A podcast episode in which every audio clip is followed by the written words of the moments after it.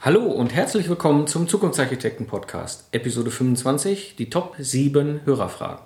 Schön, dass Sie dabei sind. Ich bin Mike Pfingsten und das ist mein kleiner, aber feiner Podcast, um Ihnen Wissen, Tipps und Tricks rund um Systems Engineering weiterzugeben, damit Sie stolz sein können auf die Systeme, die Sie entwickeln. Juhu, das ist die Jubiläumsausgabe des Podcasts. 25 Sendungen. Ich bin total stolz, bis dahin geschafft zu haben. So möchte ich mich von ganzem Herzen bedanken und äh, vor allem Danke sagen an die treuen Hörer mit ihrem super Feedback und danke auch an die kritischen Kommentare und auch an die Anregungen. Das motiviert mich, weiterzumachen. Besonderen Dank auch an die Hörer, die den Podcast geflattert oder die Affiliate-Links genutzt haben, um mich zu unterstützen. Es ist mittlerweile so viel zusammengekommen, dass ich mein Podcast-Equipment demnächst aufrüsten werde und auch dem Podcast ein besseres Design geben kann. Alles mit dem Ziel, dass ich einen noch besseren Podcast mit höherem Nutzen liefern werde. Für die Hörer unter Ihnen, die jetzt nicht wissen, was Flatter und Affiliate sind, ähm, ich bin angesprochen worden von einigen Hörern, die sagten, das finden sie so cool, was ich hier mache, dass sie gerne dafür was spenden möchten. Das ist das Flatter, dafür gibt es einen Flatter-Button und das wird auch schon fleißig genutzt. Und Affiliates, das sind die Links, hauptsächlich die Buchlinks, die ich habe, wo ich eben halt äh, Hinweise gebe und Leute, die mich unterstützen möchten und sagen, das finde ich cool, können diesen Affiliate-Link nutzen, der geht zu Amazon und Amazon äh, gibt mir dann halt von dem Umsatz etwas mit ab, sodass wir alle gewinnen. Dann möchte ich auch noch ganz besonders danken meinen Mitarbeitern, die ich hier erwähnen möchte. Zum einen die Nele Lustig. Sie ist meine Projektmanagerin, Assistentin und die gute Seele im Unternehmen. Dann noch Steffen Rau, er ist mein Systemingenieur und Spezialist für System Requirements und System Architecture, mit dem ich auch das ein oder andere Mal mich fachlich in einige Themen immer wieder verein vertiefe. Und Peter Herbst, meinen IT-Studenten, der dafür sorgt, dass im Hintergrund all die Rechner laufen. Sie alle setzen sich kritisch und konstruktiv damit auseinander, mit welchen komischen Dingen sich ihr Chef, der ich ja nun mal bin, da so in meiner Freizeit beschäftige. Und sie liefern auch immer wieder tolle Ideen was ich alles das nächste mit dem Podcast machen kann. So haben wir vor, demnächst ein paar Kaffeetassen äh, zu entwerfen. Kaffeetassen ist ja so ein Thema, was überall immer in der Entwicklung Mangelware ist. Dann haben wir noch ein paar Ideen zum Thema Tutorials und ein, die neueste Idee, die von der Nele Lustig auch kam, war eben, dass wir vorhaben, im Dezember so eine Art äh, Adventskalender-Podcast zu machen. Ich bin mal gespannt, wie das funktionieren wird. Wir überlegen uns halt da so ein bisschen, dort Hörerfragen jeden Tag einzeln zu beantworten. Mal schauen. Und ganz besonders möchte ich auch meinem privaten Umfeld Danke sagen, dass sie es aushalten, wenn ich immer wieder total begeistert davon spreche, mit wie viel Spaß ich das Podcasten betreibe. Und wenn ich ihnen erzähle, dass der Podcast wieder geflattert wurde und ich in ihren Gesichtern nur sehe, ge, äh, was? Oder wenn ich ihnen erzähle, wie begeistert ich bin, dass wir ein Hörertreffen machen. Und ich sehe ihn an und sie stellen mir die Frage, sehe sie an und sie stellen mir die Frage, ein Hörertreffen? Was ist denn das? So sage ich riesig Danke an alle, die die Idee und das Projekt des Podcasts unterstützen. Ich habe schon vor Wochen überlegt, was ich in der Jubiläumsepisode als Thema vornehmen werde. Meine Idee ist, in der heutigen Episode auf Hörerfragen einzugehen, die mich in der letzten Zeit immer wieder erreicht haben. Ich habe alle ausführlich beantwortet und aufgrund der Menge an Fragen und auch der Länge meiner Antworten habe ich jetzt einige Fragen zusammengefasst und für die Hörer aufbereitet. Aber bevor ich loslege, möchte ich nochmal ganz begeistert aufrufen. Kommt zum Hörertreffen am 19.09. um 18 Uhr in Floto. Wir werden uns über Ingenieur-Nerd-Themen austauschen, über den Podcast quatschen und uns vernetzen. Zum Hörertreffen kann jeder kommen, der Bock dazu hat. Und ich werde mich freuen, wenn ich euch Hörer persönlich treffen kann. Wo wir genau sind und wie man da so hinkommt, ich habe ich alles in den Shownotes unter zukunftsarchitekten-podcast.de slash 25 hinterlegt. Kommen wir nun zu den Hörerfragen. Mich erreichte eine Frage von Michael zum Thema Agilität. Wie schätzen Sie das ein? Sind agil entstandene Produkte beim Kunden stabiler, gleich stabil oder weniger stabil als nicht agil entwickelte? Aus meiner Sicht ist die Erfahrung, dass Projekte, die agil entwickelt worden sind, in der Regel einen höheren Kundennutzen haben. Ob sie zwingend stabiler sind, kann ich jetzt so nicht behaupten. Aber was auf jeden Fall immer wieder deutlich sichtbar ist, dass agil entstandene Projekte sehr stark auf den Kunden und den Kundennutzen und die Funktionen, die wirklich wichtig sind, fokussieren, da wir eine ganz andere Vorgehensweise haben und sehr schnell auch Korrekturen einfließen können. Aus der Erfahrung heraus führt das allerdings dann häufig auch zu stabileren Systemen und stabileren Produkten, die wiederum auch dann von dem Kunden viel, viel lieber angenommen werden.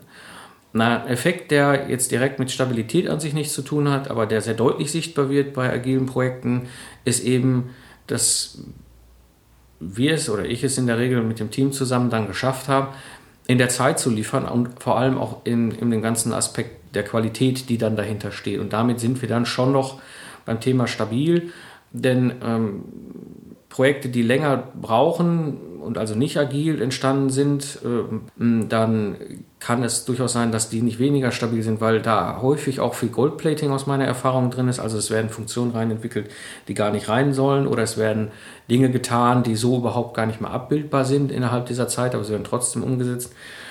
Aber es jetzt daran festzumachen, ob agil entstanden, also agile Projekte stabiler sind als nicht agile Projekte, nicht zwingend. Es ist mit Sicherheit mit einer der Faktoren, aber es ist auch mit Sicherheit nicht der einzig alleinige. Dann erreichte mich eine Frage von Tanner zum Thema Lastenheftanalyse. Das ist das Tutorial, was auf dem Podcast-Blog zu finden ist. Und er fragte, kann man denn eine Anforderung vom Kunden nicht akzeptieren? Ja, geht. Es ist so, dass Lastenhefte, sprich Spezifikationen, die vom Kunden geschrieben werden, häufig Dinge beinhalten, die nicht zwingend da reingehören. Also, ich hatte das ja in einigen der letzten Episoden auch schon immer mal wieder angesprochen. Zum Beispiel, da stehen Sachen drin wie Ansprechpartner oder Sachen drin, die so gar nicht sinnvoll sind. Ähm, das heißt, wenn ich Dinge finde in Lastenheften, Anforderungen finde in Lastenheften, die überhaupt nicht dazugehören oder auch nach einer Klärung klar ist, dass sie überhaupt nicht umgesetzt werden können, dann lehne ich diese An äh, Anforderung auch, also beziehungsweise ich akzeptiere sie dann auch nicht. Mm, das kommt, wird noch entscheidender, wenn ich natürlich in der Lastenheftanalyse bin. Mm, da muss ich ja eine Aussage darüber machen, was ich tue oder was ich vielleicht auch bleiben lasse. Und das bedeutet, ich muss auch sagen, dass ich irgendwelche Anforderungen nicht akzeptieren werde. Mm, schlimmer aus meiner Sicht heraus wäre das Verhalten eben halt einfach kategorisch alles zu akzeptieren und später nachzuverhandeln, weil das führt in der Regel bei solchen Projekten ziemlich in Teufelsküche. Wenn ich Dinge erstmal akzeptiere, dann geht der Kunde auch davon aus, dass ich es umsetze. Und dann kann ich schwerlich nachher hinterherkommen und sagen, ja, wir hatten uns das ja doch damals anders überlegt und wir haben es aber trotzdem akzeptiert, damit wir gemeinsam den Auftrag machen. Also dann lieber zu sagen, akzeptiere ich nicht oder werden teilweise akzeptiert, ist auch ein, ein dritter Weg, äh, mit solchen Anforderungen umzugehen. Dann kommen wir zu den Fragen von Michael. Und zwar ging es um das Thema Lastenheft versus Pflichtenheft. Die Episode, die ich dazu gemacht habe. Er stellt gleich drei Fragen. Und ähm, ich lese sie mal nacheinander vor und werde sie dann auch nacheinander so beantworten. Hm. Sie sprechen davon, dass es wichtig ist, dass eine Anforderung atomar ist. Aber ist das folgende ein oder zwei Anforderungen? Er gibt jetzt hier ein Beispiel. Das System soll über einen 500 Kilobaut pro Sekunde schnellen CAN-Bus verfügen. Anforderungen müssen aus meiner Sicht atomar sein. Das ist wichtig, um Klarheit zu schaffen, weil nur wenn ich atomare Anforderungen habe, kann hinterher auch ein Test äh, eindeutig herausfinden, ob Anforderungen gut oder nicht gut umgesetzt worden sind. Die Frage, was atomar an sich dann aber ist, liegt aus meiner Erfahrung, äh, aus Erfahrung halt doch sehr stark ab vom oder hängt sehr stark ab vom Level, auf dem ich diese, Erfahr äh, diese Anforderungen schreibe. Und im Zweifel würde ich halt diese Anforderungen so oder so ähnlich lassen. Also das System muss über einen CAN-Bus verfügen mit 500 Kilobaut pro Sekunde Datenrate. Das kann unter Umständen ausreichen auf Systemebene, um einfach den Rahmen zu setzen. Aber später, wenn ich weiter in die Detaillierung gehe oder wenn ich in klare Hardware- oder Softwareanforderungen übergehe, ist die Frage, ob es dann nicht wirklich sinnvoller ist, daraus äh, Anforderungen zu gestalten, wo ich einfach nur sage, das System soll ein über ein, das System muss, ganz wichtig, Anforderungsgrammatik, das System muss über einen CAN-Bus verfügen, das System muss über eine Geschwindigkeit von 500 Kilobaud auf diesem CAN-Bus kommunizieren. Ist Entscheidungssache, würde ich dann pragmatisch halten. Es kommt darauf an, wie komplex das System ist. Schnittstellen generell sehe ich immer als etwas äh, kritischer an. Das heißt, diese versuche ich schon atomarer zu beschreiben. Ähm, das würde ich dann in diesem Fall vermutlich auch noch tun. Die nächste Frage, die er mir stellt, wir diskutieren gerade lange und ich weiß nicht, ob das angemessen ist. Denn eigentlich ist es doch das primäre Ziel, dass alle Beteiligten ein gemeinsames und korrektes Verständnis haben. Ja, das ist ein Problem. Also äh, Anforderungen müssen aus diskutiert werden, um Klarheit zu schaffen. Die Frage ist, wann ist es klar genug? Und ähm, primär geht es vor allem erstmal darum, auf Systemebene Anforderungen also auf dem großen Bild zu klären. Das heißt, ich muss jetzt nicht jede einzelne Anforderung und bis ins letzte Detail hinunter äh, klären. Deswegen nutze ich ja auch immer sehr gerne den System Footprint, weil wir das große Bild uns da anschauen und da eigentlich innerhalb von zwei bis drei Stunden auch eine gemeinsame Klärung herbeiführen. Was ich für nicht akzeptabel halte, ist, wenn es kleinere Projekte sind und wir uns wochenlang über Anforderungen verdiskutieren. Also ich erlebe das auch immer wieder, dass Projekte, die kleiner sind oder nicht so komplex sind, sich wahnsinnig intensiv mit Anforderungen auseinandersetzen, was überhaupt nicht mehr angemessen ist zu ihrer Komplexität. Was anderes ist es, wenn ich natürlich Projekte habe, die äh, hochsicherheitskritisch sind, also wo wir hohe Sicherheitsanforderungen erfüllen müssen. Da halte ich es schon durchaus für sinnvoll, aber ich würde auch diese, diese Angemessenheit daraufhin abhängig machen, auf welcher Ebene ich unterwegs bin. Ich muss, wie gesagt, auf Systemebene nicht die letzten Lösungsdiskussionen führen, die irgendwo unten in der Software umgesetzt werden muss. Ich, ich muss auf jeden Fall oben klären, dass das System in sich stimmig ist und dass halt die Schnittstellen nach außen klar sind, dass das System quasi einen Rahmen vorgibt für den Softwerker, für den Hardwerker oder für den Konstrukteur, aber eben nicht die Detailumsetzung. Ähm, dementsprechend würde ich auch empfehlen, wenn das Gefühl vorherrscht, dass zu lange diskutiert wird, wirklich mal einen Schritt zurückgehen und zu gucken, ist das große Bild denn klar definiert? Und wenn das klar ist, dann kann an der Stelle vielleicht auch ein Punkt gemacht werden.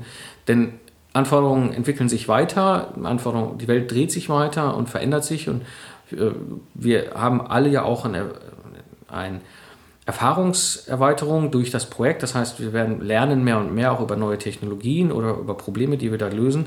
Und so ist es mit Sicherheit so, dass am Anfang Anforderungen noch gar nicht bekannt sind ähm, oder Anforderungen, die dann lange diskutiert werden, sich so weit verändern, dass es eigentlich Nonsens war, sie am Anfang so weit zu diskutieren. Dann hatte er noch einen dritten, eine dritte Frage. Wenn ein Test halb passt und halb failed ausfällt, also zur Hälfte als IO und zur anderen Hälfte als nicht in Ordnung, ist das problematisch?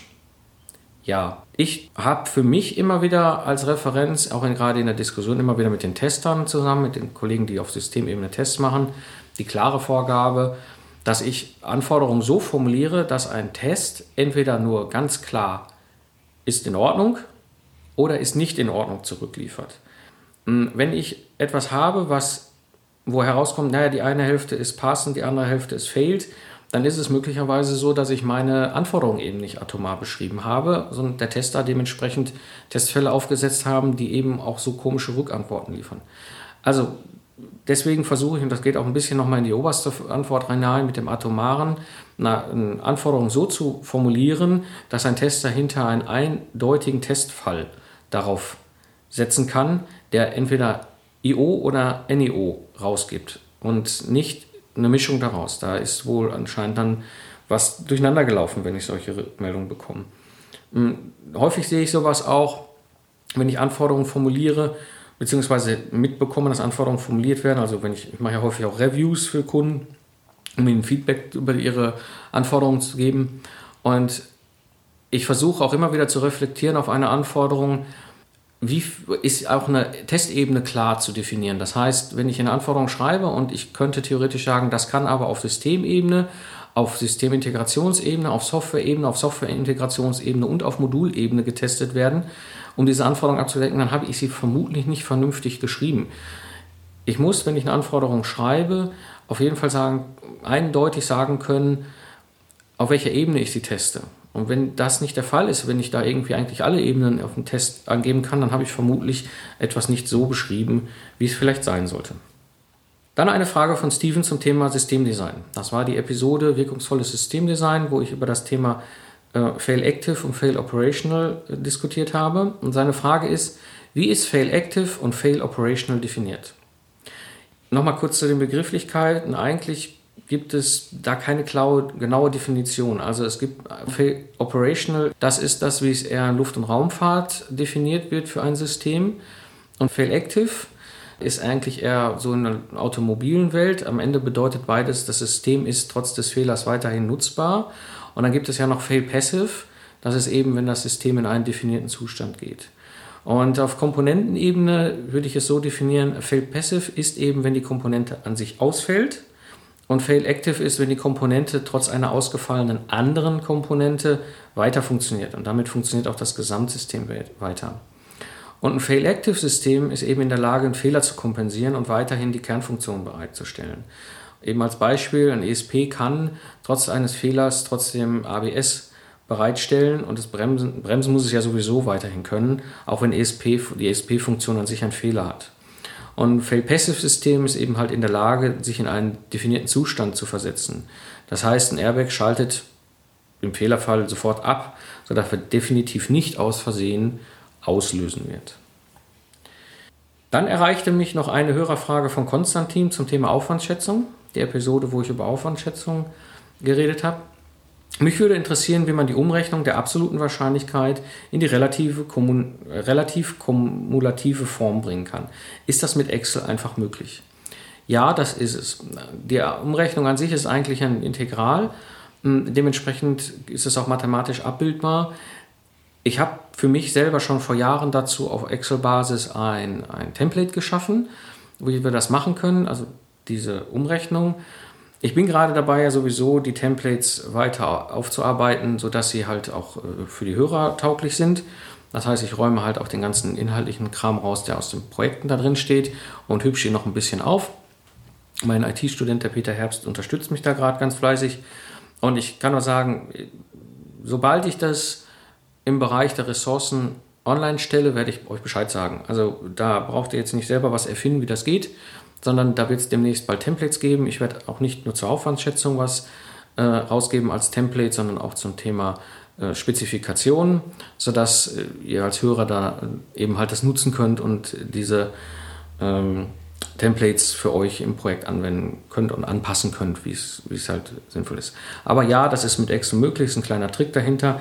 Deswegen will ich das jetzt hier im Podcast nicht äh, im Detail durchgehen. Diese Formel liegt in dem Excel und das werde ich euch bald alles online verfügbar stellen. Ja, und dann erreichten mich noch eine ganze Menge weiterer Fragen, als ich jetzt noch mal letztens drauf äh, bei Xing äh, aufgerufen habe. Und da möchte ich ganz besonders Kurt Klöser bedanken, ähm, der mit wahnsinnig vielen Fragen nochmal auf mich zukam. Äh, da geht es um Fragen rund um Anlagenbau. Diese Fragen, die er gestellt haben, waren für mich so spannend, dass ich daraus mit Sicherheit einige Episoden ableiten werde. Es ging darum, wie kann man firmenübergreifendes Wissen schützen, wie sicher sind Projektclouds, ähm, gibt es einen Projektmanagement-Standard für Projektmanagement-Karrieren oder ein Master oder eine Ergänzung und so weiter und so weiter. Super spannende Frage. Kuklöser, vielen Dank auf jeden Fall für diese Fragen. Ich werde das weiter nutzen und äh, gucken, wie ich dann, dann dementsprechend zukünftig noch spannende Episoden daraus erstellen kann. Und auch nochmal vielen Dank an Stefan Krause. Auch er antwortete auf meine Fragen bei Xing, ähm, was uns noch an Hörerfragen interessant sein könnte. Naja, beschäftigt sich mit dem Thema Softwareindustrialisierung und Standardisierung und ihm geht es darum, den Faktor Mensch. Auch diese Frage werde ich, denke ich, in einer eigenen Episode aufarbeiten, werde mir da gucken, dass ich da auch vielleicht ein paar spannende Gesprächspartner finde, wie ich das hoffentlich auch für die Fragen vom Kurt Klöser finden werde. Und äh, denke, da werde ich in den nächsten Episoden was äh, draus bauen, sodass die Hörer wieder ein paar spannende Episoden bekommen. So, kommen wir zum Abschluss. Das waren die Top 7 Hörerfragen und meine Antworten darauf. Jetzt habe ich noch ein paar Kleinigkeiten für die Hörer meines Podcasts. Ähm, ich bin gerade dabei, in der Sendeplanung mit Christiane Henneken abzustimmen. Sie ist Rechtsanwältin für Vertrags- und Arbeitsrecht. Wir werden über die nächsten Wochen und Monate mehrere Episoden gemeinsam miteinander besprechen und es wird in etwa ab November starten. Und Themen, die wir besprechen könnten, wären Vertragsrecht und Lasten- und Pflichtenhefte, das Thema Haftung von Ingenieuren und Unternehmen, das Thema Arbeitnehmererfindung und Patente, und das Thema Änderungsmanagement. Wenn ihr Vorschläge habt oder Fragen, die wir beantworten sollen, schickt es direkt an feedback at zukunftsarchitekten-podcast.de oder stellt sie im Xing-Forum des Podcasts ein. Dann kann ich das schon vorbereiten mit der Christiane und ich freue mich da auf super, spannende von, super spannenden Input von ihr. Das wird mit Sicherheit eine tolle Episode über mehrere, also wird mit sich mehrere Episoden über eine längere Zeit immer mal wieder und äh, das hoffe ich, wird auch wiederum für die Hörer sehr, sehr spannend werden, was wir dort besprechen wollen. Da möchte ich noch auf zwei spannende Seminare hinweisen. Der Wolfram Müller hält zwei Seminare zum Critical Chain in Süddeutschland. Und zwar am, 17, na, nee, am 18. und 19. September sein Seminar Critical Chain Projektmanagement in Stuttgart und am 27. und 28.09. sein Seminar Agile Contracting Reliable Scrum in Heidelberg. Und er zeigt, wie halt Projekte mit der Critical Chain Methode in wesentlich kürzerer Zeit sehr erfolgreich durchgeführt werden können. Und ich habe mit ihm gesprochen und er gibt 10% Rabatt für die Hörer des Zukunftsarchitekten Podcasts. Ihr braucht also nur ZA-Podcast bei der Anmeldung als Schlagwort mit angeben. Der Infoflyer zu seinem Seminar und die Anmeldedaten sind in den Shownotes unter zukunftsarchitekten-podcast.de slash 25 hinterlegt. Und ich kann Wolfram und seine Schulung absolut empfehlen. Und wer nochmal das Thema Critical Chain nachhören will, die Episode 5 mit ihm findet ihr unter zukunftsarchitekten-podcast.de slash 5. Ja, alles Wissenswerte der heutigen Episode sind wie gesagt in den Shownotes unter zukunftsarchitekten-podcast.de slash 25. Und so bedanke ich mich schon mal fürs Zuhören und freue mich auf Ihre Fragen und Ihre Feedbacks. Und freue mich vor allem auch auf weitere 25 spannende Episoden gemeinsam mit Ihnen. Nutzen Sie das Wissen und entwickeln Sie Systeme mit Stolz und Leidenschaft. Und so sage ich Tschüss und bis zum nächsten Mal. Ihr Mike Pfingsten.